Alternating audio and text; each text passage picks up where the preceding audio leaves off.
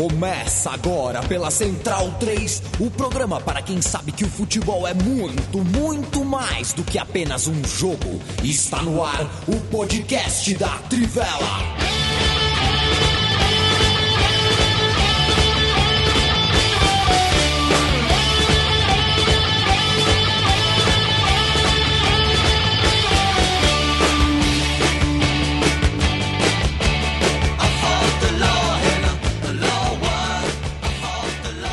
Senhoras e senhores, este é o podcast da Trivela. Muito bem-vindo, muito bem-vinda. 17 de dezembro de 2020. Eu me lembro quando o futebol quis voltar, é, já em tempos de pandemia, né? É, muita gente, e a gente também, chegou a questionar é, o que seria preciso acontecer para o futebol não voltar como estava voltando. Né? Será que seria preciso morrer alguém? Né? Será que valeria a pena correr todo aquele risco? É, até que morresse o primeiro jogador, o primeiro técnico, a primeira figura do jogo, a figura importante do jogo. E quando eu digo importante, é só impor, eu quero dizer importante é, midiaticamente o suficiente para as pessoas pararem e pensar, né? Porque se morreu o Gandula do Muzambinho Esporte Clube, infelizmente é, isso não sai no jornal. Morreu o Marcelo Veiga, senhores. Mês, mês passado foi, né? Ou retrasado. Jogão contra o São Bento, né, Albiratã? São Bernardo e São Bento valendo acesso. Um jogo que, inclusive, o jogo começou num dia terminou do outro, porque teve neblina em São Bernardo. O jogo, o jogo teve que ser adiado. Puta jogo maluco. Tava lá, o Marcelo Veiga. Talvez ele não seja tão importante assim pro nosso futebol, na cabeça de alguns, né? É... Até porque a gente está num país né, onde uma figura iluminada numa entrevista recente aí no jornal falou que é, estamos todos metendo louco para a pandemia. Então talvez o Marcelo Veiga não seja sensível o suficiente para muita gente do futebol. Não é o Tite, né? Não é o Felipão, é só o Marcelo Veiga. Treinou só o Bragantino, outros times do interior, o Santos ontem. Parece que o Santos no Brasileirão vai usar a tarja, né? Mas ontem não se deu nem o trabalho de entrar em campo com uma faixa de luto, com qualquer coisa assim. É... Enfim, foi lembrado no jogo do São Bernardo, né? São Bernardo contra a Portuguesa, que não deixa de ser um jogo simbólico. São Bernardo, o último clube onde ele trabalhou, contra a Portuguesa, que é também um time que muita gente do nosso futebol não se importa muito se vier a morrer, né? Muita gente, na verdade, tá cagando para times como a Portuguesa também. Que bom que a Portuguesa conseguiu nessa semana. Uh... Não dá para chamar de uma ressurreição porque não morreu, mas Nossa Senhora conseguiu um calendário nacional para o ano que vem. Que bom, que alegria, que calor que eu senti no coração de saber que a portuguesa conseguiu o que conseguiu nessa semana. O técnico da portuguesa, inclusive, teve Covid também, né? É, e enfim, vamos, vamos, vamos continuar indo em frente, né? São 22 jogadores em campo, mais árbitro, mais gandula, mais todos os funcionários. Uh, é uma grande pena. Tinha que fazer esse registro do Marcelo Veiga logo de cara aqui, independente. Uh, uh, Uh, parece que hoje, hoje, morreu um funcionário também no roupeiro do Vasco da Gama e continuam morrendo pessoas, independente se contraíram o Covid trabalhando com o futebol ou não, o futebol é sócio do vírus à medida que ele não parou e quis o tempo inteiro forçar uma volta uh, de maneira trabalhada e depois, enfim, a maioria dos nossos principais clubes uh, não conseguiram em alguma altura dar conta dos tais protocolos. É, é muito triste, é muito triste. Então, é um programa que eu faço sentido, porque o Marcelo Veiga, inclusive, já participou de uma edição do nosso Trivela, né? É, é, certa vez uhum. deu uma entrevista, foi super solícito, simpático com a gente. Uh, e é uma pena, é uma grande pena. Mas vamos em frente. O, o, agradeço, viu, senhores? Agora a letra aqui do roteiro tá ótima.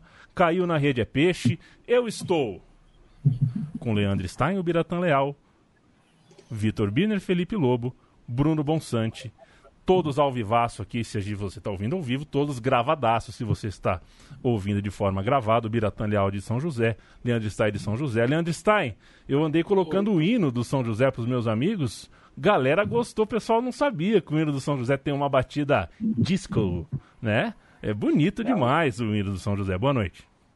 Boa noite. É a gravação clássica ali do começo dos anos 80, quando São José subiu para a primeira divisão do Campeonato Paulista, né? Então tem essa marca toda e que semana alegre, que semana feliz de viver um acesso pela primeira vez em 14 anos.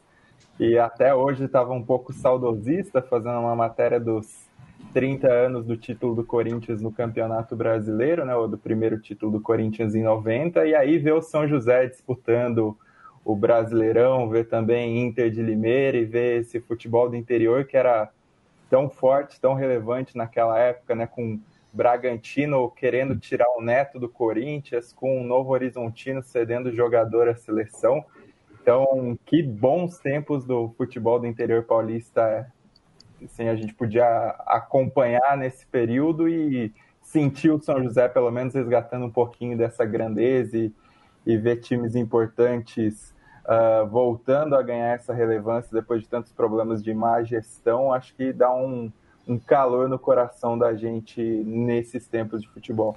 O Biratan Leal, boa noite. O roteiro tá pedindo para eu, antes de falar de Libertadores, falar sobre bola de ouro da FIFA. Você acha que eu devo desobedecer o roteiro? Como é que tá você? Não sei, vai, vai com como tá, está o seu nível de rebeldia hoje.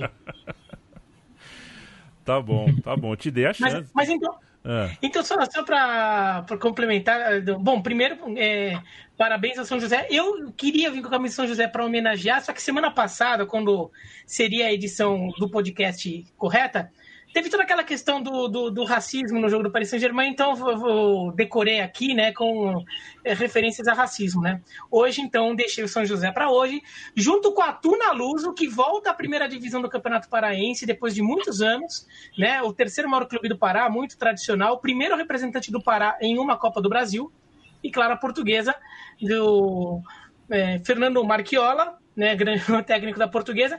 E, e, você falou, né, Yamin? Esse português e São Bernardo foi um jogo em que os dois times estavam ah, sem o técnico por causa de Covid. O São Bernardo perdeu seu técnico mesmo, né? O Marcelo Veiga tinha morrido um dia antes, e a portuguesa estava sem, porque o Fernando Marchiori está com tá com Covid, então não, não pôde ir ao jogo, né? Tá, tá em casa de quarentena. Então já dá uma marca boa ali do que, do que tudo, do, de tudo que está acontecendo no país, que a gente não pode esquecer. E que, assim, sim, o Marcelo Veiga estava em atividade, não era um técnico desempregado, não é um técnico que estava parado, ele estava em atividade e vai saber se ele não, se ele não contraiu o Covid numa dessas, desses tantos compromissos ligados à atividade profissional dele. É, exatamente esse o ponto para mim. É, o futebol uh, pode não ter sido, mas pode ter sido. E por poder ter sido, é, a gente bate naquilo que a gente falava lá atrás, lá no começo de tudo. Será que vale a pena? É a pergunta que eu vou passar o resto da vida uh, uh, fazendo. Bruno Bonsante, você tem 30 segundos para me convencer que Gambito da Dama é uma boa série. Eu achei chata para Dedel. Mas eu preciso saber por que, que você achou chata. Porque, Porque eu acho eu... tudo nela muito boa. Eu muito achei per personagens muito dodóis. É todo mundo muito introspectivo e esquisito. Eu não, não consegui, sei lá. Eu não queria ser amigo de ninguém ali. Sério? Porque as seis horas que eu passei com a Anya Taylor-Joy foram algumas das melhores desse ano. Eu, ela é muito adorável. Ah, é? Adorei a personagem dela, adorei hum. todos os outros personagens também. Achei que é, um bom, é uma boa série de esportes, apesar de ser de xadrez, né? O Biratã. Cadê o Biratã? Peraí, do outro lado. É, é, uma boa série de esportes. Tá na moda, tá crescendo. Você fica brincando de falar isso, daqui a pouco, daqui a pouco já vai ter uma, uma milícia virtual do xadrez que vai começar é. a te azucrinar nas redes sociais. Então, porque tá crescendo o negócio. Tá vai brincando, vai brincando com fogo. Com a ajuda do Gambito da Rainha, que levou a uma. Gambito. Gambito da Rainha. Levou a tudo isso que a gente viu. Levou a mais pesquisas sobre como aprender a jogar xadrez, mais compras de tabuleiros. Foi uma série muito Mas, só, só, Mas eu acho o xadrez não cresceu só por causa da série, não, hein? O xadrez já vinha crescendo ali. É, na pandemia, que já vinha crescendo antes da série ser lançada, porque virou meio modinha ali é. no Twitch. No, é... no, no, xadrez eu torço pro Pentium 3. O Pentium 3, quando perdeu pro Kasparov lá, eu fiquei muito triste. Eu, eu gosto de computador, cara. Quando o computador. Né? eu, eu, fiz uma matéria sobre é. isso, acredito, se quiser. É, eles depois fizeram igual o Holyfield e Mike Tyson, né? Ficaram, jogaram mais de uma vez, né? Esses jogadores de xadrez jogam várias vezes, não sei quantas vezes o Kasparov ou o Gasparov jogou. Enfim, Vitor Birner. Kasparov. Boa... Kasparov, né? Kasparov Rivaldo Karpov. Rivaldo, o Rivaldo Karpov. É o Birner. É o Anatoly Karpov e Gary Kasparov. É, é, é, tipo o carne frita e o Rui Chapéu do xadrez. Versão russa. Versão russa, claro. Ô, Mas o, o Kasparov se naturalizou, hein, americano. É, e ele era de origem armênia. E o Carne Frita nasceu no Suriname e se naturalizou brasileiro. esse, é o momento, Fala, esse é o momento que o Biratã, o Biratã está indo ao todos. Google agora para ver se eu estou falando mentira ou não. Eu estou mentindo, Biratã. Birner, eu, eu não, tá. eu não aguento mais e não consigo entender qual é a pira de cada vez que o Celta de Vigo ganha um jogo, é, todo mundo fica gritando: Oh, o Kudê, o Kudê, o Kudê. É, ô Birner, assim, é, o cara quis ir embora, tá lá, no, andou o mundo. Por que, que a gente tem que ficar falando cada vez que que o. Porque fica dando a impressão, a impressão que eu tenho, é que a gente tem que se penitenciar é como se a gente tivesse se desfeito do, futebol brasileiro, com instituição. Tá, cara, o cara quis ir embora, tá indo bem lá, eu não sei porquê. Cada vez que o Celta ganha agora, a gente tem que prestar uh, é, penitência. Boa noite. Boa noite mais uma vez a você, a todos, Leandro, a quem nos vê e nos ouve. Aí é um problema do futebol brasileiro, não é um problema é antigo, muito antigo, né? Porque, por exemplo, é, o Zico foi para a Udinese, né? Vamos puxar lá para trás, quando ainda tinha passe, era mais difícil tirar os jogadores daqui, né? Porque é, os times brasileiros perdem jogadores para equipes portuguesas, falar as alemães, as inglesas, países com economia forte, moeda forte, ainda tudo bem. Mas a partir do momento que o Celta é mais atrativo, atraente que times grandes brasileiros, e costuma ser que qualquer equipe brasileira, é um problema do futebol brasileiro. O Cudê é só um detalhe desse pacote. Né? Além de algumas coisas que ele passou no Internacional, mas é só um detalhe nesse pacote. E o pior, é, muita gente questionava aqui. É, outra mania brasileira, ele vai ser valorizado lá fora porque aqui não era tanto por muita gente. Então, é uma é, situação mas... que se repete, mas... em vez de ficar olhando para o Cudê, a gente pode olhar um pouquinho para a gente, que vai ser um pouco mais útil. Mas ele era questionado por muita gente que talvez não tivesse exatamente falando uma opinião isenta, né? Tem isso. Bira, é, quantas pessoas que falam futebol... de projetos, não. Ele não foi nem para projetos nem por dinheiro. Isso é bem claro.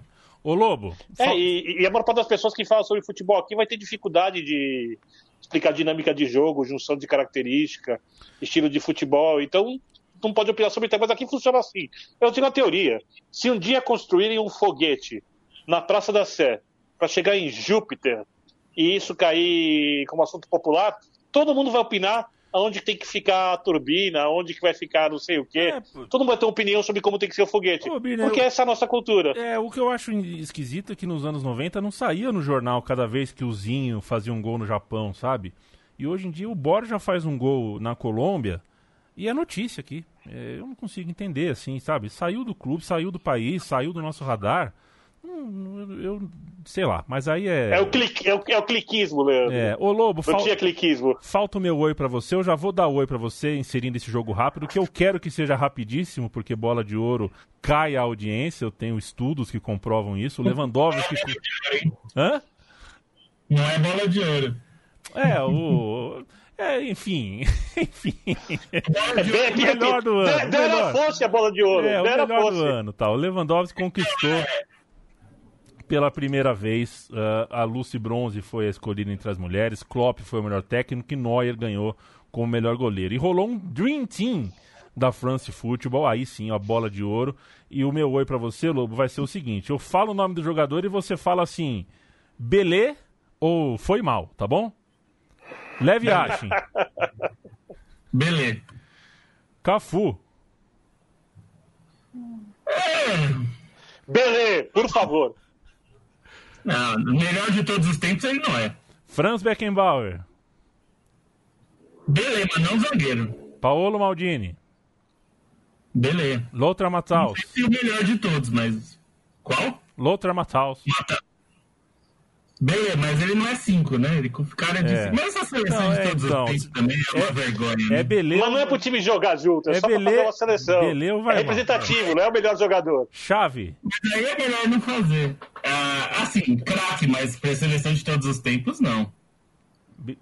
Você não está respondendo como eu pedi, mas é, ele não entendeu as instruções. Pelé, Joguinho. Pelé, Belê, claro, Pelé, Belê. Maradona. Pelé, Belê.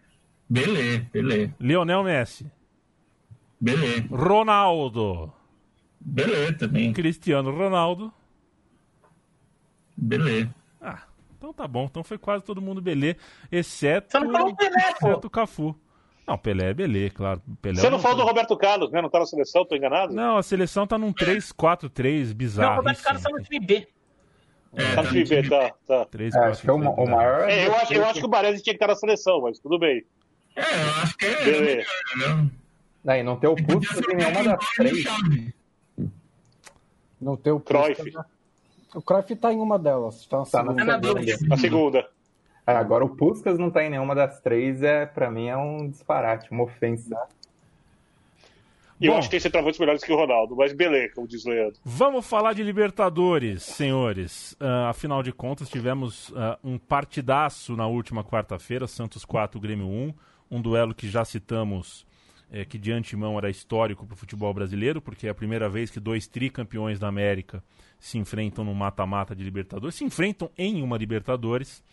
Eh, o Santos fazia tempo né, que não chegava numa semifinal, volta depois de nove anos. É, e você, enfim, perde o Pituca, perde o Soteudo, e a soma da idade dos substitutos desses dois jogadores é baixíssima para um jogo e a experiência, a rodagem deles idem, e você tem, enfim, um desempenho é, é muito bom.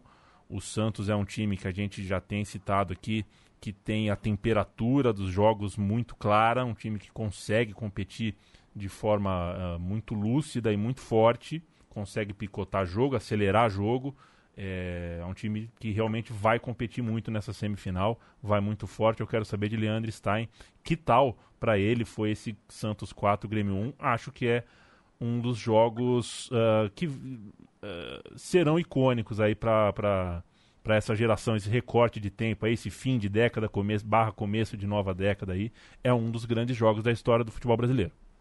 É, Acho que, assim, na memória dos grandes jogos da Libertadores, acho que fica.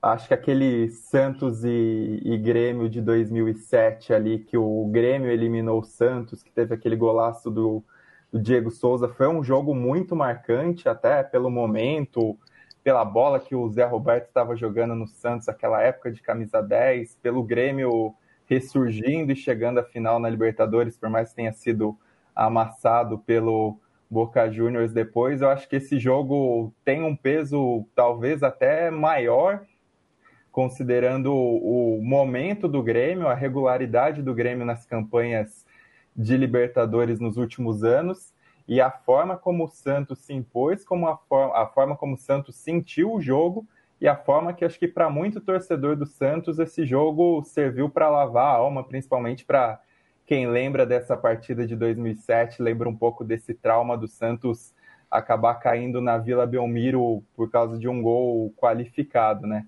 Então acho que tem muito esse peso. Acho que a maneira como o Santos se comportou desde o primeiro, não dá nem para falar desde, o, desde os primeiros segundos de jogo, né? Uh, conseguindo o gol do, do Caio Jorge, acho que isso foi essencial. Uh, exatamente isso que você falou, essa maneira como o Santos sentiu a partida e, e, conseguiu encaminhar a classificação logo nos primeiros minutos, ainda que tenha sido um jogo muito aberto, né? um jogo com muitas chances de gol, uh, um jogo em que o Grêmio, apesar dos problemas de organização e das muitas falhas na defesa, ainda conseguiu dar uma abafa em, em parte do jogo. Então, acho que essa, esse foco do Santos e essa energia do Santos foram muito importantes. E eu acho que é uma partida que orgulha o Santista bastante, até pela maneira como os garotos da base renderam e os garotos da base apareceram chamando a responsabilidade, né? Caio Jorge é um destaque óbvio uh, pelos dois gols, pela maneira como se movimentou, pela maneira como brigou, uh, pela maneira como forçou os erros. E acho que mostra o amadurecimento de um garoto de 18 anos que até vinha sendo cobrado um pouco pela falta de gols mas que ainda mais para uma posição que você precisa de tanto cacuete, acho que é natural ele se desenvolver aos poucos e, e a maneira como ele entrou nessa partida, numas quartas de final da Libertadores, é emblemático, acho que pesa muito. E aí a gente tem que destacar também o goleiro John, uh, fazendo um. vivendo um ótimo momento no Santos. O Santos já tinha é, introduzido o João Paulo nessa Libertadores, já vinha sendo um grande goleiro, precisou sair. John dando conta do recado, fez duas defesas sensacionais, né, uma em cada tempo. A defesa contra o Matheus Henrique no momento do jogo ainda importantíssimo para para acalmar as coisas para o Santos e depois no segundo tempo aquela falta que ele foi buscar, se não me engano, do David Braz. Eu acho que pesa muito também essa segurança que os jovens goleiros do Santos vêm transmitindo e a maneira como eles vêm dando a conta do recado, mesmo numa Libertadores que exige tanto. E aí a gente tem que falar do Sandri, que assim a maneira como ele se comportou nesses dois jogos, para mim, uh, é, fenomenal. Já tinha feito uma grande partida em Porto Alegre, é, dominando o meio-campo, sempre saindo de forma muito limpa com a bola. E ontem ele fez isso de novo, é, mesmo do lado, por exemplo, do Alisson, que é um jogador criticado. O Alisson fez um bom papel na marcação e ajudou o Sandri a sobrar mais. E aí você tem o garoto de 18 anos que parece que não sentiu nada o peso da partida, tinha uma vibração exemplar, uma calma em muitos momentos do jogo e ainda participou decisivamente dos gols, né? O lance do segundo gol é uma enfiada dele para o Lucas Braga que gera o, o, gol do Marinho. Depois, no terceiro gol, é um chute dele de fora da área que o Vanderlei espalma e gera escanteio. Depois ainda teve envolvido no quarto gol, no meio das tentativas do Santos ali até a conclusão do Laércio. Então acho que a maneira como esse garoto se portou e ele tem quatro jogos como titular do Santos, não tem nem 20 partidas entrando no segundo tempo. Uh, a forma como ele sentiu a partida, como ele foi tranquilo, mas ao mesmo, teve, ao mesmo tempo teve muita vibração, acho que é muito importante e de certa maneira me lembrou um pouco o que o Arthur fez contra o Botafogo na Libertadores de 2017, quando o Grêmio foi campeão. O Arthur até tinha mais rodagem no Grêmio naquele momento. E só que o que eu acho que me agrada mais no Sandri do que no Arthur, que é um jogador mais agressivo, acho que mais vivo para o jogo. E também acho que logo vira um xodó do Santista, mesmo quem já acompanhava ele na base, já tinha sido reserva no Mundial Sub-17 com, com a, seleção o ano passado, quando ganhou, quando o Caio Jorge era titular no ataque.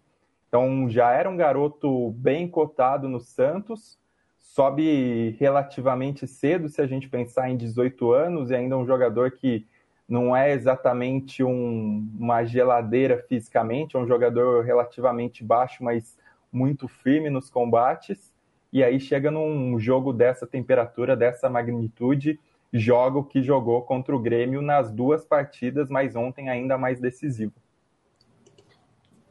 É, eu tô, eu tô muito surpreso com a temporada que o Santos faz, porque a gente pode lembrar de várias dificuldades que o clube teve é, esse ano, e eu acho que é bom pontuar que a maioria delas foi culpa do próprio clube, né?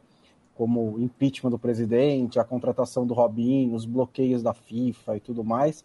Mas quando você tem um ambiente tão receptivo aos jovens como o Santos tem, e quando você tem uma base que revela tão bem quanto a do Santos tem, não quer dizer que toda hora vai aparecer um Robinho e um Diego juntos, mas você sempre vai ter ali uma possibilidade de melhorar, de subir um nível, de ter um time interessante, mesmo que você não consiga contratar muitos jogadores ou criar um time cheio de estrelas, você sempre tem essa possibilidade de encontrar na base é, caras como Caio Jorge ou como o Sandri, que a, aparecem numa quartas de final da Libertadores e parece que jogam há muito tempo, né?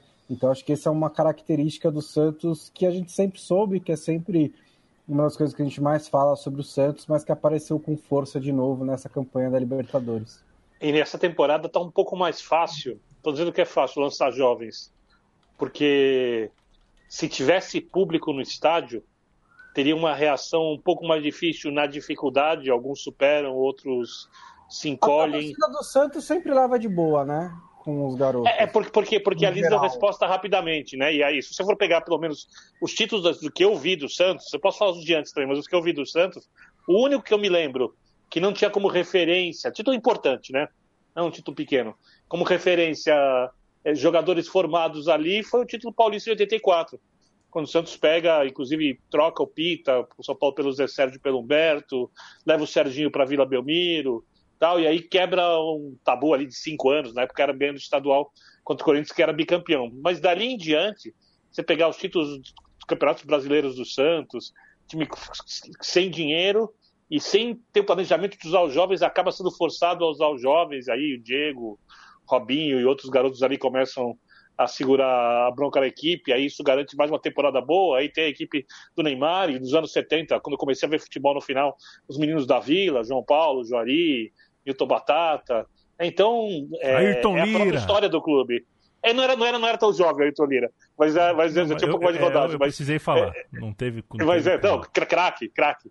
É, então, o meia, o meia clássico, aquele que parece que jogava no ritmo mais lento, mas quando ia cobrar, por exemplo, uma falta, o estádio parava assim, como se fosse uma solenidade enorme, não é que nem hoje em dia, que tudo acontece rápido e, e, e, e parece muito comum, muito usual, muito sazonal. Né? Eu gosto muito do futebol de hoje, gosto do futebol do passado, mas vejo vantagens de algumas no, no, no mais antigo e vejo outras vantagens tantas no de hoje. Então, esse uso da jovem é a própria história do Santos. Então é normal que eles tenham um pouco mais de receptividade e acho que no jogo de Libertadores, é, como disse o Stein, o, o, o, gol de cara muda tudo. E o que mais chama atenção é que é um gol na saída de bola do Grêmio. É, um dos gols mais rápidos da história numa saída de bola do adversário. Então, é, eu acho que tá, tudo no Santos favorece. E não ter torcida também torna um pouco mais simples. A gente vê isso no Santos, é, que tem o hábito, a gente vê isso também em outras equipes. Ô Lobo, diga lá, Bira. Ah, diga lá, diga eu lá. falar do ponto de vista do Grêmio. Primeiro que até um, um, colocar esse comentário lá no, no vídeo que eu fiz no, no, YouTube, tudo um comentário que achei bem pertinente. Que o Grêmio vinha dominando o jogo até sair o gol do Santos, né? O Grêmio tinha 100% de posse de bola, inclusive, né? essa, né? Essa foi boa. Tá cheio de graça, é, mano. É, não, é, é, eu, não, eu não consigo entender isso. isso eu, eu, eu, eu, trato com uma certa solenidade as eliminações uhum. das equipes grandes. Eu imagino não, não, que o Grêmio está sofrendo é muito. Bom. Não, não, agora falando sério sobre a. É sobre a. É, sobre, sobre a eliminação, sobre o ponto de vista gremista, né? Que é uma coisa que chama atenção. Como o Grêmio se mostrou ne, neste confronto, sobretudo no jogo de volta, o Grêmio foi nesse jogo. Eu não vou falar que o Grêmio é, eu vou falar que ele foi. Porque ele vai ter que mostrar contra o São Paulo na, na Copa do Brasil que ele não é, que ele, que ele só foi num jogo, não é naquele jogo. Como foi contra o Santos frágil psicologicamente? Foi um time frágil mentalmente. Tomou um gol com 12 segundos, com 11 segundos, se ainda tem 89 minutos e 49 segundos, sem contar acréscimos ali, para se recompor e fazer um gol e levar para pênaltis. Vira foi também contra o Flamengo ano passado e contra o Atlético Paranaense na Copa do Brasil também. Quer dizer, então, a sequência de eliminações tem sido assim, né? É, então, o Grêmio, o Grêmio tem se mostrado é, psicologicamente frágil quando, quando nesses mata-mata, quando aconteceu alguma coisa assim. E não era né? O, pô, o Grêmio, quando, quando o jeito Ao que contrário. o Grêmio ganhou Lanús a Libertadores. Não teve nada de fragilidade ali. Se impôs, passou o trator no Lanús naquele primeiro tempo ali, resolveu o jogo, resolveu o título e pronto. O Grêmio foi muito frágil mentalmente, porque toma um gol, continua assustado, toma o segundo gol aos 15, mas antes de ser o segundo gol, o Santos já podia ter feito mais dois gols ali entre os 11 segundos e os 15 minutos. E o Santos continua dominando. Quando o Grêmio faz o gol, fica 3 a 1 e você pensa, bom, agora o Grêmio vai para abafa. Você tem 15 minutos de jogo contando acréscimos ali pro Grêmio para abafa, o Santos vai tentar recuar. Nada. O Santos vai para frente, o Grêmio completamente largado em campo, assim, de cada jogador para um lado, assim, quer dizer, o time não estava tendo um poder de concentração para manter a, a, racionalidade ali de como, como tentar reagir. O Santos faz um gol, um gol que o Santos. A bola fica pipocando na área do Grêmio o tempo todo, o Santos sempre pega o rebote, vai jogando até que a bola entra. O Grêmio tão completamente entregue, mesmo no momento em que ele poderia ter alguma notícia boa para chegar e falar: agora eu vou tentar alguma coisa. Fiquei tomando paulado um jogo inteiro, mas agora eu tenho uma chancezinha de criar um abafo e dar um susto no Santos. Nem nesse momento o, o Grêmio conseguiu ter uma tranquilidade mental, psicológica ali, para tentar se impor. Né? O Santos continua mandando no jogo. Isso porque o Santos é um time cheio de moleque, como a gente estava falando. Né? Então, isso é uma coisa que, que, que tem que ser tratada ali no Grêmio nesse confronto contra o São Paulo. Um São Paulo que, por enquanto, tem se mostrado nos jogos é, mais importantes, nos confrontos diretos, forte mentalmente, né? Ele não tem se apequenado nos grandes jogos, que era uma coisa que aconteceu com o São Paulo até pouco tempo atrás. Até fazia às vezes uma boa campanha, chegava no clássico, no confronto direto, murchava Não, São Paulo foi lá contra o, São Paulo, contra o Flamengo, contra o Atlético Mineiro, perdeu do Corinthians, é verdade. Mas em, mas em vários outros jogos importantes, o São Paulo cresceu a, a, para a circunstância do jogo. E o Grêmio vai ter que fazer isso nessa semifinal de Copa do Brasil e vai ter que entender o que, que deu errado nesse jogo contra o Santos nesse aspecto. Para a gente fechar Santos e Grêmio, Lobo, é, eu quero um olhar seu sobre a, a pessoa do, do Jean-Pierre, né? É, muito lamentado pela ausência no jogo de ida, muito badalado por ter sido um dos artífices da volta do bom futebol do Grêmio, da confiança no time do Grêmio.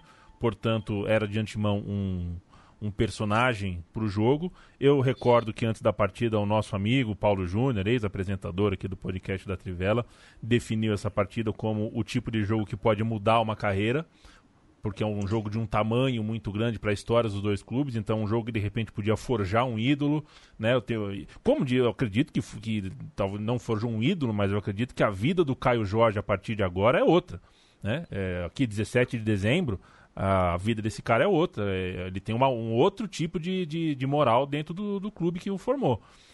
É, e o Jean Pierre, enfim, com 4 segundos de jogo entrega um gol e com cinco minutos perde um gol feito e o resto da partida não joga bem. É, e é um jogador que a gente torce para que esteja bem, porque já passou por lesão. É, e é um cara que a gente deposita uma confiança para um futuro aí, né? E, inclusive para ser um jogador que frequente a seleção brasileira, que dê alegria para o nosso futebol brasileiro de uma forma mais ampla, não só uh, do ponto de vista do torcedor do clube específico do Grêmio. É, ele ele não conseguiu né, fazer o que se esperava. Na primeira partida se falou muito da ausência dele, com razão, porque ele tem sido um jogador mesmo muito importante, mas ele não conseguiu, né? Mas aí eu, eu, eu não individualizaria nele, porque eu acho que o time do Grêmio não esteve à altura do jogo, né? Nem ninguém. Claro que o erro dele no começo é, atrapalha e tal, mas eu acho também ali tem um pouquinho de. Embora ele seja o principal culpado, acho que tem um erro tem o erro do, do David Braz ali também, não é. E eu acho que o, o, gol foi com 10 segundos, dava para o Grêmio reagir, né? Não era um resultado que eliminava o Grêmio, é, assim, não, não, não era determinante, tinha tempo para fazer os gols que seriam necessários. Então, é, não acho que dá para individualizar tanto. Agora, é, ele ficou devendo. É, é, difícil saber, né? Essa, a volta de lesão em geral já é complicado, né? Na situação que a gente está, é mais ainda, né? Porque é difícil de, de saber como o jogador volta e tudo mais. É, eu, eu acho que o Jean-Pierre vai ser importante para o Grêmio, vai continuar sendo importante, vai continuar sendo um dos principais jogadores do time. Mas acontece, é, é o que você falou, é uma chance que você tem de de marcar o nome, né, de fazer uma grande partida e como o Caio Jorge conseguiu, como o Sandri vai, os torcedores vão certamente lembrar dessa atuação do Sandri para por anos, né, vão falar, ah, lembra naquela Libertadores, é, o Jean-Pierre poderia ter feito isso pelo Grêmio e não fez, mas acho que ele é novo, tem tempo para fazer isso outras vezes. Acho que a grande coisa aí é, é e eu acho que é um questionamento mesmo que tem que ser feito é, pelo próprio Renato Portaluppi, é por que, que o time é eliminado é, desse jeito, né? É, e nem digo pelo que aconteceu no ano passado, porque ano passado o Flamengo era uma máquina de triturar adversários, assim. Então, é, o Grêmio entrou, entrou mal no jogo e aí o Flamengo passa por cima. É, ontem o time não conseguiu competir em nenhum momento, assim. E, é, o Santos fez um grande jogo e tem mostrado, como o Biratã falou bem, é, de capacidade de competir, de estar à altura de grandes jogos, que é um mérito muito grande é, que o Grêmio não teve, mas o time não conseguiu competir nada. O que, que a maior competição que o time fez foi o Diego Souza dar uma, uma ombrada no John, quer dizer, é uma coisa ridícula. O time não teve absolutamente nada para mostrar. Na hora de. Foi como alguém que grita truco e na hora que você manda desce, o cara não tem nada. Hum, é, o bom só faz muito isso, Lobo. É, eu, eu, é, eu, eu acho que a questão é assim: se, se você depende do Jean-Pierre para decidir esse jogo para você, E não por causa do Jean-Pierre, mas porque ele é um garoto de 22 anos e ele não decide, é, o problema está no time, não está no Jean-Pierre, né? O Jean-Pierre é um jogador em desenvolvimento ainda, ele ainda ele pode se tornar um craque, pode se tornar um grande jogador, mas ele ainda está é, em desenvolvimento. Então o Grêmio precisa ter alternativas para decidir esse tipo de jogo que não passem pelo Jean-Pierre, como por exemplo o Diego Souza, que é um jogador muito mais experiente e mais é, acostumado a esse tipo de jogo. É. Então eu não coloco a culpa nenhuma em cima do Jean-Pierre. Acho que a questão foi justamente que o Grêmio não conseguiu é, se recuperar da, do começo do Santos é, de uma maneira nem de, de, é, rápida o bastante ou suficiente para voltar para o jogo. O único momento em que estava mais ou menos equilibrado, em que ele tá, parecia que estava pegando um pouco mais de ritmo, foi no final do primeiro tempo. Estava perdendo por 2 a 0 podia fazer um gol ali, levar um 2 a 1 para o intervalo, mas mesmo naquele momento não chegou muito perto de fazer o gol. Então. E só mais um detalhe. Eu acho que a situação do Renato é mais confortável do que é, eu imagino o, ide o ideal para qualquer técnico do mundo. Não estou falando técnico daqui. Porque existem profissões é, a maioria delas, em que a pressão, de maneira sábia, ela é muito útil. O Renato, ele parece, do ponto de vista da direção do Grêmio, de uma parte da torcida também, uma parte, não toda, alguém inquestionável. O Renato tem cometido muitos erros, erros de contratações, erros de algumas escalações. O Grêmio, por exemplo, é um time que costumava recuperar jogadores, mas, por exemplo, não recuperou o Luciano, trocou pelo Everton. Não foi exatamente uma troca, mas tem a questão David Braz e Marinho, e tem também o Thiago Neves, e o Robinho ainda não jogou. É, o Diego Souza, útil, caspou o jogador, mas na hora da decisão não está decidindo, é, pelo menos por enquanto. Então, além da parte coletiva, além das entrevistas, além de ter vivido até agora dos grenais, né, e de uma série que vinha razoavelmente boa, porque o time estava crescendo, mas para o nível de. Vamos dizer assim, por quanto o Renato parece intocável, eu acho pouco. Então, eu acho que uma certa pressão que faça o Renato se coçar, né, sabe procurar alguma coisa nova, alguma coisa diferente, se incomodar mais com a situação, é, lidar um pouquinho diferente com os momentos de dificuldade, em vez de ficar jogando a culpa nos outros, é, tentar interiorizar isso para ver se não está ali, acima de tudo, o problema. E então, ontem, por exemplo, ele fala: ah, eu, a culpa é minha eu defendo os jogadores. Ele falou isso na, na, entrevista. Mas ele abre a entrevista praticamente falando que o gol que tomou no começo muda tudo. E o gol foi fruto de dois erros individuais. Qualquer jogador sabe disso. E ninguém questiona o Renato. Então eu acho que questionar o Renato não vai tirar pedaço. Não tô falando que o Renato é ruim, que tem que mandar embora. Mas acho que tem que questionar sim. O trabalho dele faz algum tempo é razoável. Não é ruim, também não é de se elogiar tanto, mas continua sendo inquestionável para alguns. É, o, o Kleber Vinícius, né? É, o Lobo é, espolcou aqui na tela o Kleber Vinícius, um abraço sempre nos ouvindo aqui, pedindo pra gente bater, bate duro no Renato tal. É, sim, é, ele merece as críticas pelas é, devidas, já feitas agora pelo Birner. É, mas é, eu o defendo nessa história do 11 a 3, né? É, porque o Grêmio foi eliminado de maneira avassaladora pelo Flamengo. O Santos ontem atropelou, mas o Grêmio é o Grêmio que também eliminou o Palmeiras de forma épica, duas semanas antes de Grêmio e Flamengo. Né? Aquele Grêmio é, é, tá na história também. Tinha um revés de dois gols dentro do Pacaembu contra um Palmeiras que tinha um elenco mais, mais forte e tudo mais. Conseguiu o seu épico também.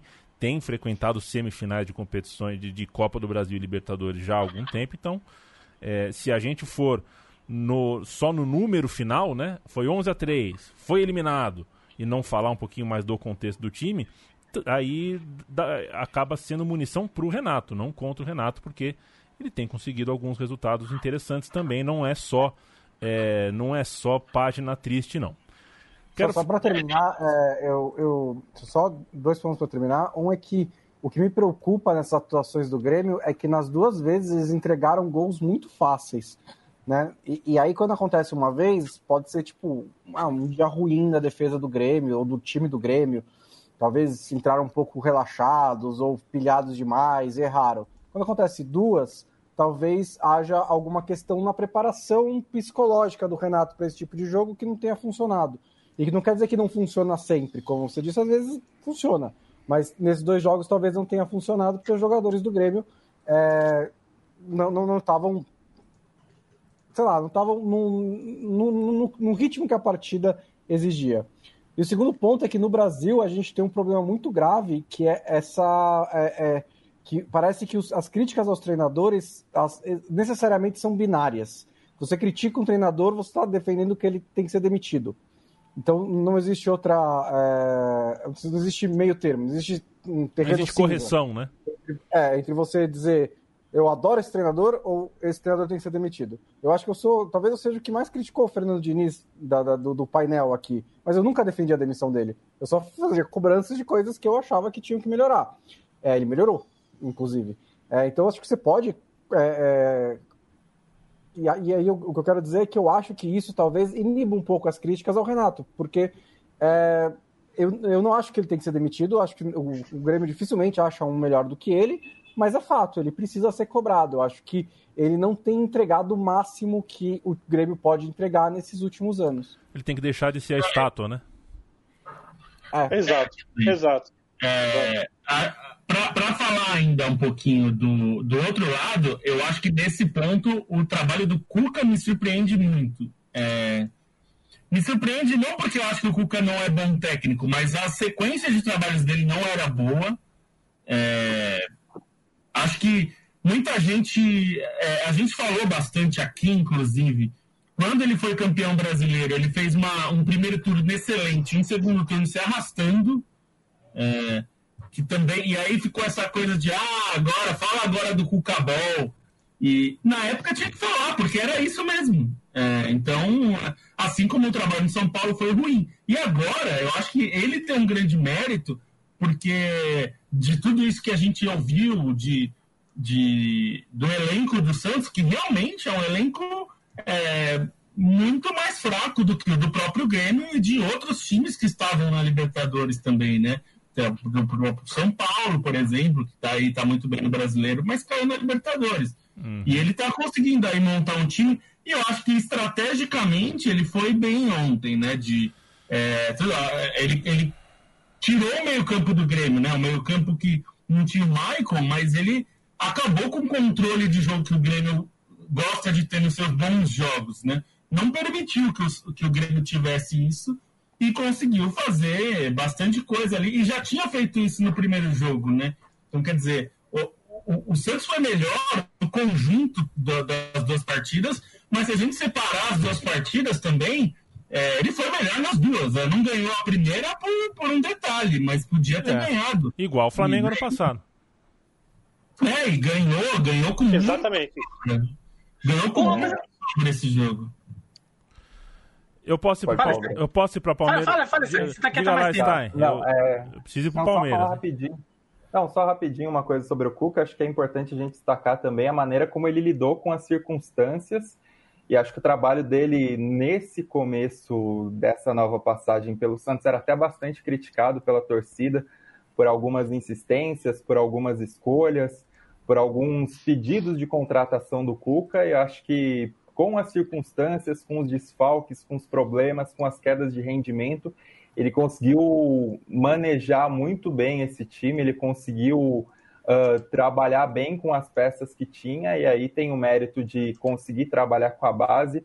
Por mais que o Santos tenha vindo mesmo de um grupo mais, teoricamente, mais fraco na fase de grupos, né? Por mais que o Defensa e Justiça esteja na semifinal da Copa Sul-Americana, acho que o Santos conseguiu até trabalhar o elenco bem, se for pensar no fim da fase de grupos, no jogo que acabou ajudando o Delfim a classificar, botou os garotos para jogar, conseguiu dar rodagem, conseguiu uh, dar uma boa experiência para esses jogadores, e acho que tem muito mérito disso. A maneira como ele consegue manejar o elenco nessas limitações e a maneira como ele fez um encaixe de jogo totalmente favorável ao Santos ontem, principalmente pelo nível de energia do Santos, né? Foi um nível de energia muito diferente a maneira como o Santos se portou ao longo dos 90, dos 90 minutos e a maneira como o Grêmio se portou ao longo dos 90 minutos.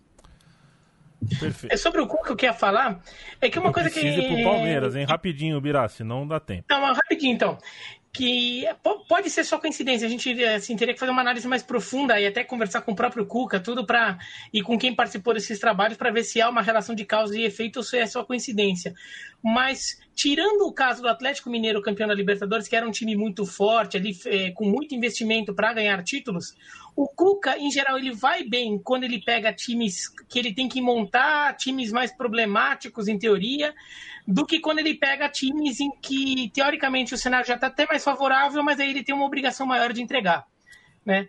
É, daí se você vai pegar Goiás, vai pegar Paraná, vai pegar é, o São Paulo, quando ele, quando ele vai, chega no São Paulo lá em, 2005, é, em 2004, é, Botafogo, aquele Botafogo do Carrossel, o próprio Palmeiras de 2016, que era um, o time do Marcelo Oliveira todo zoado ali, Fluminense né? Fluminense do 1% o Fluminense do, do, do, do, do Milagre lá, né, dos 99% rebaixado, tudo. E o Santos agora, né? E quando ele pega a coisa um pouquinho mais é, bonitinha, inclusive o Palmeiras de 2017, que ele já vem ali com aquela, não, o cara que vai re, reorganizar tudo ali, e, e o São Paulo, né, do ano passado, que é, o, o, Wagner Mancini tinha dado um jeito, daí quando o Cuca realmente assumiu era só tocar o barco, aí ele tem mais dificuldade e até por erros dele. Ele mesmo é, acaba errando muito, talvez ele precise um pouco, um po no caos ele talvez ele se encontre melhor. É, vou mandar um e-mail para a redação da Trivela, viu? É... O apresentador mandando um e-mail para 2021. É, talvez seja bom isso, hein? 45 minutos aqui, a gente passou 25, 30 falando de um jogo só. E foi ótimo, foi ótimo. Fiquei muito feliz aqui. Um monte de, um monte de coisa legal de ser ouvida. Talvez seja mais legal a gente passar 25 minutos falando de um jogo do que falar 5 minutos de 15 jogos, né? Mas aí é... tem que combinar com os russos, né? É, os russos? É, com, com, os, com, os, nossos ouvintes, para não. Ah, tá, é. aí, é, se é, porque aí dependendo do jogo que a gente escolhe. Jogo, né? é, a gente, aí a gente tem que explicar. A gente não vai falar de todos os jogos. Mas aí é o, é, é o, gancho que eu tô dando, né, Bonsa? Porque quero Bem-vindo, deixar... Bolsa. Quero deixar no ar aqui, né, Boncinha, que é, 2021 uh, a gente vem com novidades. É... Viramos com, com, novidades. com novidades em termos de produtos de podcast. Diga logo. Oh, não, Júnior, ô Júnior, Júnior, a gente não cai nessa armadilha, não. Pode ficar tranquilo. A gente não critica quando perde e elogia quando ganha. Isso é, tá tranquilo. Não, eu ia falar que assim, teve leitor, ouvinte, que mandou pra gente. Ah, agora, mandou ontem já. Ah, eu tô feliz porque amanhã vocês finalmente vão falar do Santos. Então, esse, essa é a questão. Se a gente, a gente, é, a gente é cobrado para falar, assim, mais ou menos de todos os 12 grandes do Brasil, ou dos grandes, dos grandes centros, né? São as, as cidades maiores aí, são as cidades mais badaladas. Então, assim, quando a gente fala muito, Aí tem torcedor que fala, ah, mas vocês não falaram. Ah, porque o Corinthians jogou e vocês não falaram. Então é difícil. É, não vai ter, não vai ter programa que a gente vai falar de todos e vai depender muito do que é. Tem uma escolha e é difícil. É, é, é assim, mas, eu fico... mas a gente podia falar um pouquinho do Palmeiras assim hoje. É, eu, tô, eu espero que dê. Eu fico pensando no Leandro e a mim lá da Argentina, gravando nesse momento El Podcast Trivela, é, e precisando falar do Defensa e Justiça, né? É, que, que tá na semifinal aí, eliminou o Bahia. Inclusive, o Defensa estava no grupo do Delfim. Né? O Delfim superou esse possível finalista, vai pegar o Coquimbo, é favorito para chegar na final uh, da, da Sula. E sobre essa coisa. Do, Falar do Lanús também, né? O Lanús vai pegar o Vélez Sarsfield. Aliás, toda a torcida do News Old Boys pelo título do Vélez. Se o Vélez ganhar a Sula e um argentino ganhar a Libertadores, o News está na, tá, tá na Libertadores de 2021. E Deus sobre, proteja. E sobre isso de Delfim, viu, Bonsa? É, é, é, que é o seguinte, né? Muito se debate de que o Palmeiras. E, e não é que se debate, é fato, né? O Palmeiras é, é, enfrentou adversários mais, mais frágeis uh, do, que outros, do que outros adversários seus uh, de semifinal, né? O Palmeiras com, pegou um grupo acessível, na oitava de final foi fácil para o Delfim, um adversário forte que deu o jogo foi esse agora contra o Libertar e ainda assim o Palmeiras conseguiu passar com tranquilidade. Mas aí me faz lembrar que Libertadores uh, sempre teve a discussão do formato. Né? É, ah, foi, é, foi uma mão com açúcar para o Palmeiras chegar nessa semifinal. Tá.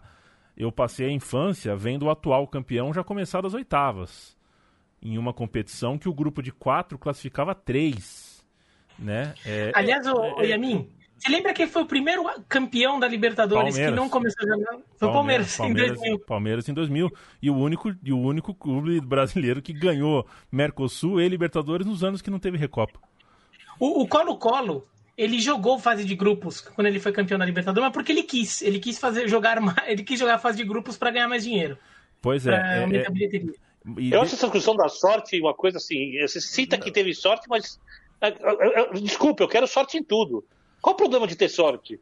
É, é o regulamento, às vezes vai ter azar, às vezes vai ter sorte. Não, tem, tem outra coisa, ter sorte é um pecado. Eu queria concluir o raciocínio. De passe, e, e, só que a questão é que a, a, tudo bem apontar a sorte, o problema é quando a sorte usa a sorte para de desmerecer o que o time está fazendo. Não, isso, isso, isso, Mas ninguém desmerece. O time tá atropelando todos os jogos. Nem é aqui, não, né? Tem gente que tem sorte e não aproveita. É, é a vida. E sobre a sorte do Palmeiras, a gente também tem que falar o seguinte: a sorte do Palmeiras é também assim. Acontece que o Palmeiras, de fato, teve uma, um chaveamento até agora tranquilo na Libertadores, contando fase de grupos. Mas isso aconteceu também porque o Corinthians não apareceu no grupo do Palmeiras na primeira fase, porque o Corinthians não passou do Guarani do Paraguai. E porque o Independiente, e, e o Independiente não tirou o Tigre. Então, e, e é, e, e, também tem isso. Daí você chega na, na, na segunda fase, no mata-mata, tudo bem. O Palmeiras eh, foi sorteio ali, mas o Palmeiras pegou o Delfim. Se, o, o, Delfim foi segundo colocado no grupo do Olímpia do Paraguai. Se fosse o Olímpia do Paraguai, a gente ia falar que é foi tanta sorte assim? Não ia falar tanto. O, daí vem o Libertar, que passou em segundo lugar no grupo dele, passando pelo Jorge Wilstermann, que foi o primeiro no grupo que tinha Atlético Paranaense e Penharol. Se o primeiro tivesse sido Atlético Paranaense e o Penharol tivesse caído nessa chave, a gente ia até falar que o Palmeiras é, teve uma fase, uma chave menos difícil. Mas o Libertar não está no pacote da sorte. O Libertar é um time competitivo. Os outros times também não fizeram as suas partes e, fizeram que o caminho abrisse um pouquinho. Exato. Né? Então... O que eu estava colocando, Biratã, é, é, é, é abrangendo mais é que esse debate, né, a Libertadores naquele formato, anos 90, um pedacinho dos anos 80, era um formato é, que também tinha o seu mamão com açúcar. Depois, o, a Libertadores, por mais de uma década, teve é, participantes que hoje a gente olha, é surreal, mas a gente teve participantes que eram café com leite. Tinha uma a trupe de mexicanos jogando porque eles não podiam decidir em casa, eles não podiam ir para o Mundial de Clubes. Eles jogavam por um acordo de televisão ali para jogar, mas não era. É, era um corpo estranho na competição. É, tá, eles. Tecnicamente os times eram bons. Mas que raio de regulamento de, de competição é essa que coloca uns times que, na verdade, estão tem um. É como se eles tivessem um passaporte de outra cor. Eles não podem acessar tais lugares do campeonato. Né? Então, os mexicanos, só, só complementando rapidinho, os mexicanos não tinham arbitragem. É, então. Não tinha árbitro mexicano era, era na Libertadores. TV, então Agora gente... dos outros países tinha. Então a gente... Né? E quando chegou o mexicano para ser campeão Cruz Azul, teve o Márcio Rezende de Freitas, teve arbitragem, contra com dois pênaltis não marcados, mesmo assim foi lá, ganhou do Boca Bomboneira e perdeu nos pênaltis. E agora... Dizer, era praticamente, era quase vetado os mexicanos serem campeões, e agora, né? por essa ideia, e aí a gente, a gente entra nessa ideia de que é, é, tem que ser time, o time tem que ter camisa, tem que ser tradição, não pode ser, não pode ser mamão com açúcar para ser legal. É, só que a gente vai na contramão, porque se, se a Libertadores hoje, porque é, é importante para os clubes e para Comebol, que sempre tem a Corinthians, Flamengo, Palmeiras, São Paulo, Vasco, Boca, River, Racing, Independiente. Aí você faz G4, G5, G6, G7, G8 abre pré-Libertadores, pré da pré, pré da pré da pré, para ter 80 times para entrar as maiores camisas. Só que não tem Faz jeito. a Supercopa de Campeões da Libertadores de novo. Porque se você joga a rede para pegar peixe, você vai pegar, você vai pegar isqueiro, vai pegar alga. É, então, para abrir a Libertadores para ter o para ter o, o Racing, vai ter o Delfim também. Eu acho que tem duas coisas importantes aí. Uma delas é, é a gente está olhando, falando de sorte, a gente olha para a camisa e não para como foi o jogo, né? Então, assim, é, a, o Libertar, por exemplo, eu acho que foi um time que, em momentos, dificultou bastante a vida do Palmeiras. Eu acho que foi uma. Eu, eu, eu admito que foi uma dificuldade mais, sei lá, condizente com oitavas de final do que de quartas de final. Mas o Palmeiras teve que trabalhar um pouco para ganhar do Libertar, sim. Depois, quando ficou com a mais no, no, no jogo do Allianz Parque agora, deslanchou ganhou o jogo com tranquilidade. Mas foi um jogo em que, durante alguns momentos, houve ali uma dúvida se o Palmeiras ia ou não passar pelo Libertar. A segunda é que a sorte, ela é, entre aspas, um problema quando ela está mascarando problemas de desempenho. Então, se um time chega até a semifinal da Libertadores porque deu sorte no sorteio e passou jogando mal e teve pênalti e os, as bolas não entrou e tudo mais, e aí você chega na semifinal da Libertadores, talvez não seja um time de semifinal de Libertadores. Eu não acho que esse é o caso do Palmeiras nesse momento. Eu acho que era, para usar um exemplo bem claro, eu acho que era é, relevante apontar que o grupo do Palmeiras era fraco quando estava com o Luxemburgo, porque o Palmeiras estava jogando mal e estava ganhando todos os jogos porque o grupo era fraco. Agora que o Palmeiras não está jogando mal, está jogando bem, e está enfrentando os adversários que são teoricamente mais fracos, e está ganhando deles muito bem. Então é, é uma questão de olhar para o rendimento do Palmeiras. Os adversários, sinceramente, o Palmeiras só pode enfrentar os adversários que estão na frente dele. Não dá para fazer, falar, não. Hoje é, lá, contra o Tottenham, né? Vamos jogar contra é, o Tottenham. É, exato. Não tem, não tem como você fazer isso. Então, com os adversários que estão aparecendo na frente do Palmeiras, o Palmeiras tem jogado bem com consistência e, independente da camisa, da força e tudo mais, me parece que merece estar na semifinal da Libertadores. E se merece, não importa se teve sorte ou não no sorteio. Eu tenho certeza que o título vale tanto. O título vale a mesma coisa se você teve sorte ou se teve azar no sorteio. Vai ganhar o título se for campeão, né? Se você se o time eventualmente for campeão dando sorte no sorteio, ele vale a mesma coisa do que o time que deu azar no sorteio. E alguém aqui colocaria o, o Rony de centroavante? Porque ele está recuperando Não. o seu futebol, está jogando bem. É, acho que mais perto do gol fica mais fácil, porque eh, longe do gol estava se atrapalhando com a bola, falta de confiança, estava com pouco repertório de drible, a jogada acabava cedo. Perto do gol, é, dominou ou é, de, dominou, bate pro gol, ou dominou, dá o passe pro gol. É mais rápido, né? A participação é mais rápida. Eu jamais escalaria o Rony de centroavante, mas o Abel parece que acertou. É uma decisão Eu mais... não vejo nenhum problema. Eu acho que principalmente você ganha velocidade de contra-ataque, ganha movimentação, ganha força de marcação em cena de bola o que está me chamando a atenção positivamente é que o Rony, às vezes de costas, para mim seria a maior dificuldade, está conseguindo preparar algumas jogadas para quem vem de trás. Em pegar de costas e girar, ele já fazia do lado do campo, algumas vezes, porque ele tem força. Mas eu... ele, quando ele prepara a jogada, aí eu estou vendo muito o dedo do técnico, então para mim não, eu não vejo com espanto a escolha do Rony para atuar nessa posição, diante da ausência do Luiz Adriano e do, é. do, do William, que eu gosto muito, não está numa fase espetacular, mesmo sendo útil ainda. É isso que eu ia dizer, assim, em relação ao William, por exemplo, eu acho que é uma, acho que é uma boa tentativa, porque o William de centroavante, ele não, nem sempre rendeu muito bem, né? Ele, ele mesmo gosta de jogar mais um pouco com, de movi com movimentação. É, mas se for no lugar do Luiz Adriano, eu acho que não. Acho que o Luiz Adriano é um jogador superior, embora de outras características, ele é um jogador superior do que o Rony em quase tudo. É, não, é, não é rápido, não é ponta, não é tão driblador, mas ele é um jogador melhor do que o Rony. E aí, se for para escolher um deles, se, se, se, se, o Rony de centroavante significar o Luiz Adriano fora do time, não. Sim. Eu acho, eu acho que. Vai pro lado do campo depois. Não dá para tirar o Rony agora. Exato. Eu acho que o que teoricamente o Luiz Adriano é o centroavante titular. Ele voltando, ele tendo condição de jogo, ele é o centroavante titular.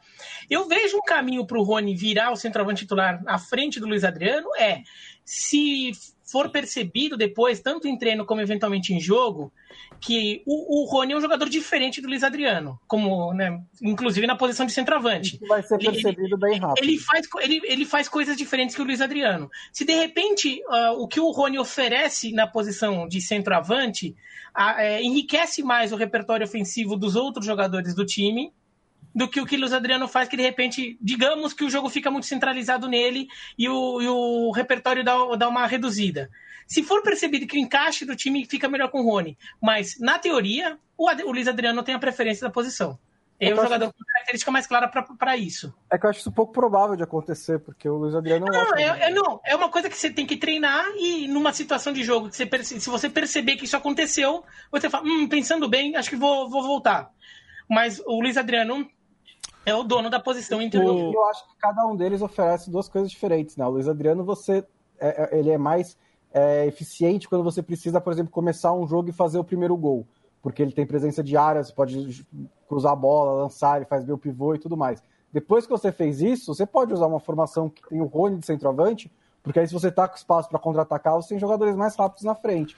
Então dá para usar também formações diferentes dependendo do que a partida pedir. Bom, é, enquanto o Lobo prepara o momento Baião de dois, que a gente vai pôr já já, com Sul-Americana, é, com a infeliz derrotas dolorida do Bahia, é, quero para fechar o Palmeiras saber dos senhores o que vocês pensam de Gabriel Menino. O Danilo para mim parece um jogador é muito interessante mesmo. Para mim, o começo dele me impressiona mais até do que o começo do Patrick de Paula.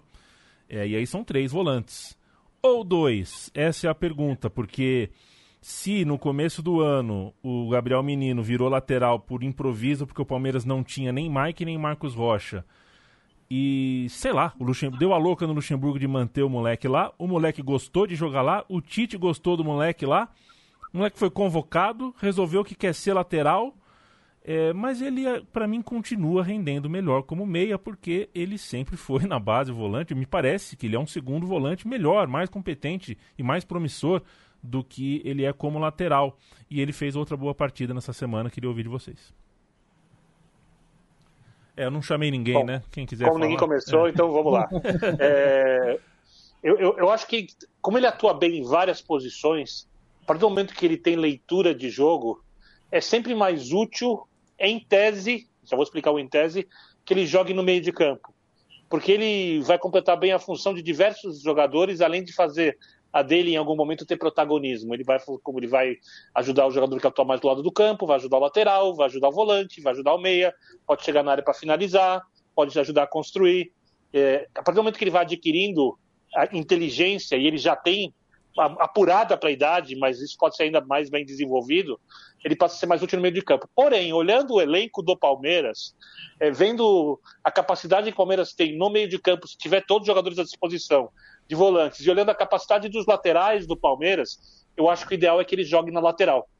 Porque é, ele vai conseguir apoiar, eu acho ele marcador melhor que o Mike e que o Marcos Rocha. É, se tiver o Danilo, por exemplo, ali, como você chamou atenção, jogando bem, e o Patrick de Paula, ou até o Felipe, se volta bem, se adapta ao esquema, se tiver a velocidade que o esquema exige, na tomada de decisão, contribuir com um passe longo, é, ele acaba sendo mais útil, dando mais consistência para o time pela lateral. Mas para ele em si render mais, ele é um jogador de meio de campo.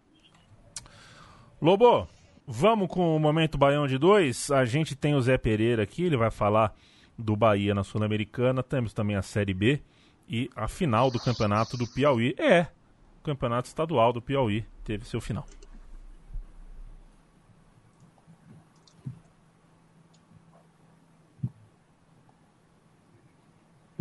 Eita, peraí é, que esse não negócio entra. não vai. Não entra. Eu, posso... eu, vou tentar, eu vou tentar colocar aqui pelo meu microfone, tá, Lobo? Tá bom, tem aí, por favor.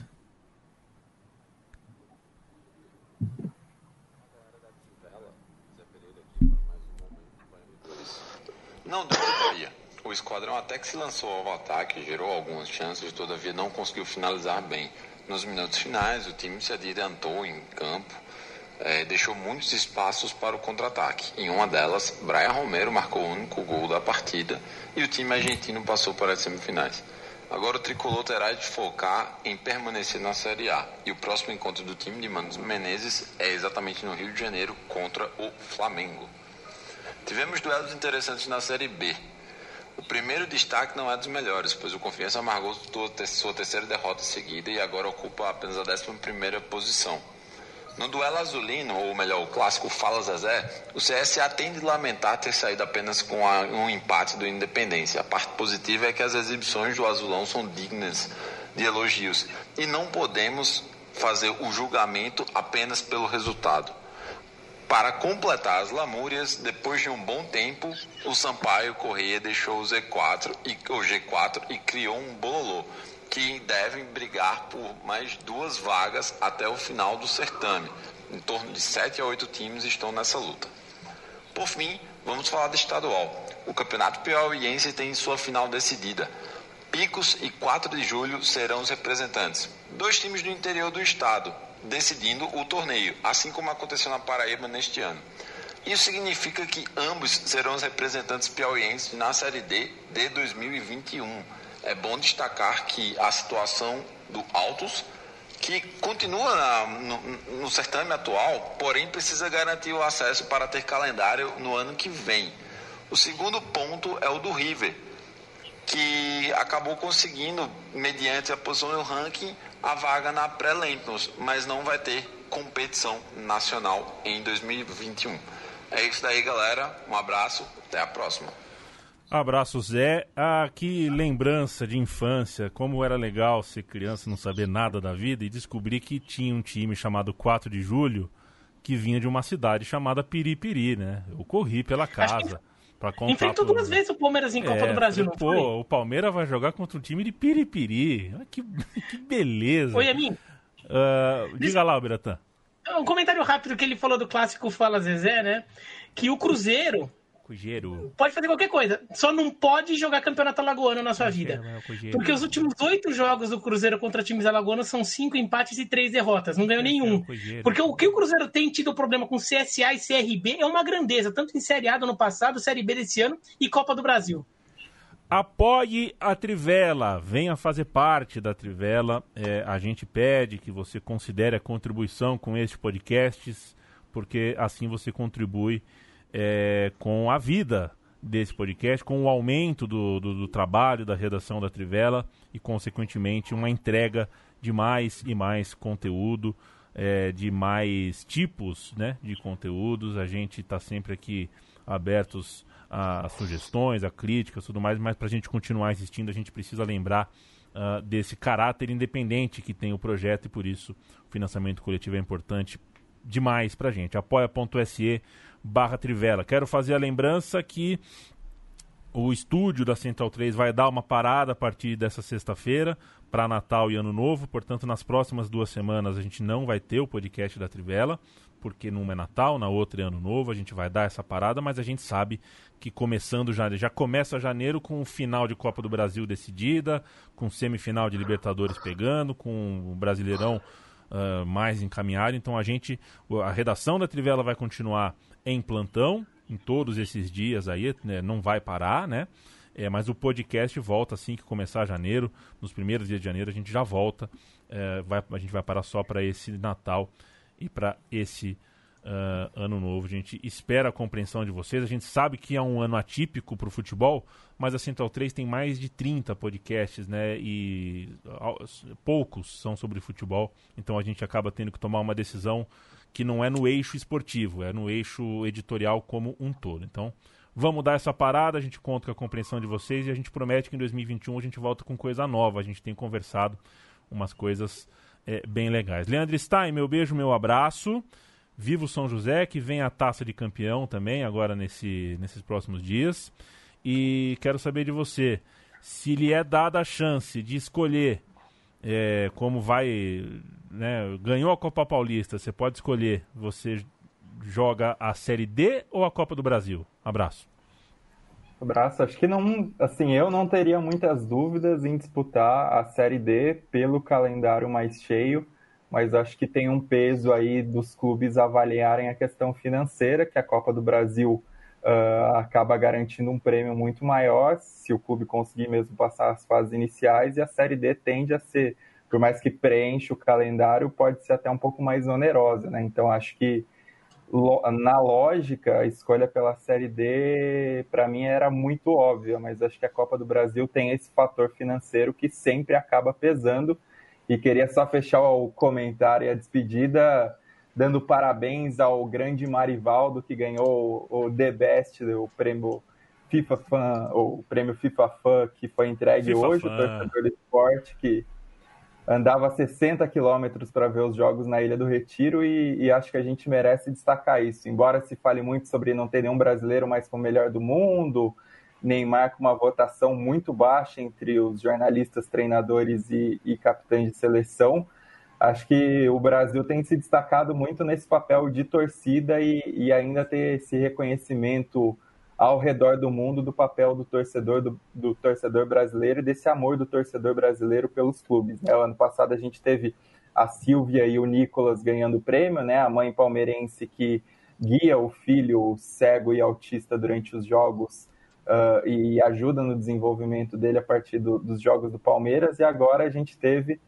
uh, o Marivaldo conseguindo esse prêmio, então acho que isso é bacana da gente destacar, como o Brasil ainda tem aos olhos do mundo um pouco esse destaque da paixão do, das pessoas pelo futebol, isso é muito bacana sempre. É que não tinha o prêmio FIFA Fan na época em que um de nós aqui, do painel, como disse o Bonsa, né? Tem um cara aqui do painel que passou um, tempo, um, passou um tempo da juventude, é, diariamente ele ia até o estádio do clube que ele torcia, que torce ainda, e dava uma volta ao redor do estádio como. E olha que a volta é grande, hein? É, uma volta. Estádio, estádio grande. com subida. Né? Estádio grande, com subida pra. É, superstição. Todo dia o cara ia no estádio, dava uma Quase volta. Quase três anos o cara fez isso. Nossa, Impressionante. Pra, pra, pra, pra, não dar azar.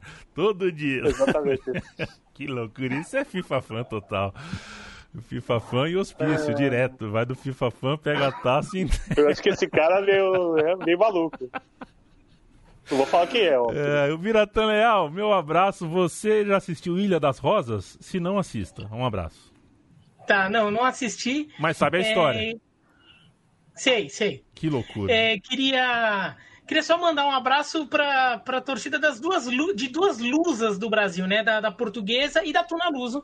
Já até falei no começo, né? A portuguesa garantiu uma competição nacional no ano que vem, por estar na final da Copa Paulista. A gente só não sabe ainda se vai para a Copa do Brasil ou como ela prefere, como todo mundo prefere, ir para a Série D do Brasileiro do ano que vem.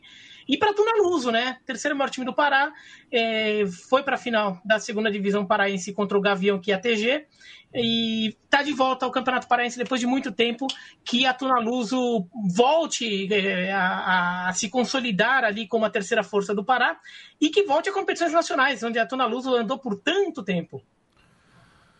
Bruno Bonsante, abraço, boa noite. Que jogador é Firmino? Tá louco. Um abraço. Não é? E olha que nem é a melhor temporada dele, nem a última foi também mas muito decisivo, apareceu na hora certa. Tava jogando bem até, fez um bom jogo Firmino. É, foi um dos que mais finalizou. Até a próxima, até ano que vem, gente. Até ano que vem, a gente para aqui para quem quer saber. A Ilha das Rosas é uma história é, de um. Isso aconteceu, é baseado em fatos reais. Um cara em Rimini, na Itália, uma cidade litorânea na Itália um engenheiro, ele, ele foi até o limite das águas, né, onde a água deixa de ser território do país e vira território internacional, fincou umas estacas de aço no, no, no chão, montou uma plataforma, é, construiu uma plataforma, tipo uma plataforma de petróleo, assim, e transformou em país independente. E não tinha quem pudesse ir contra, porque era água internacional. E ele foi até a ONU, a ONU, é, a Organização das Nações Unidas uh, apreciou ali e não tinha como falar pro cara que a plataforma dele não era um país independente.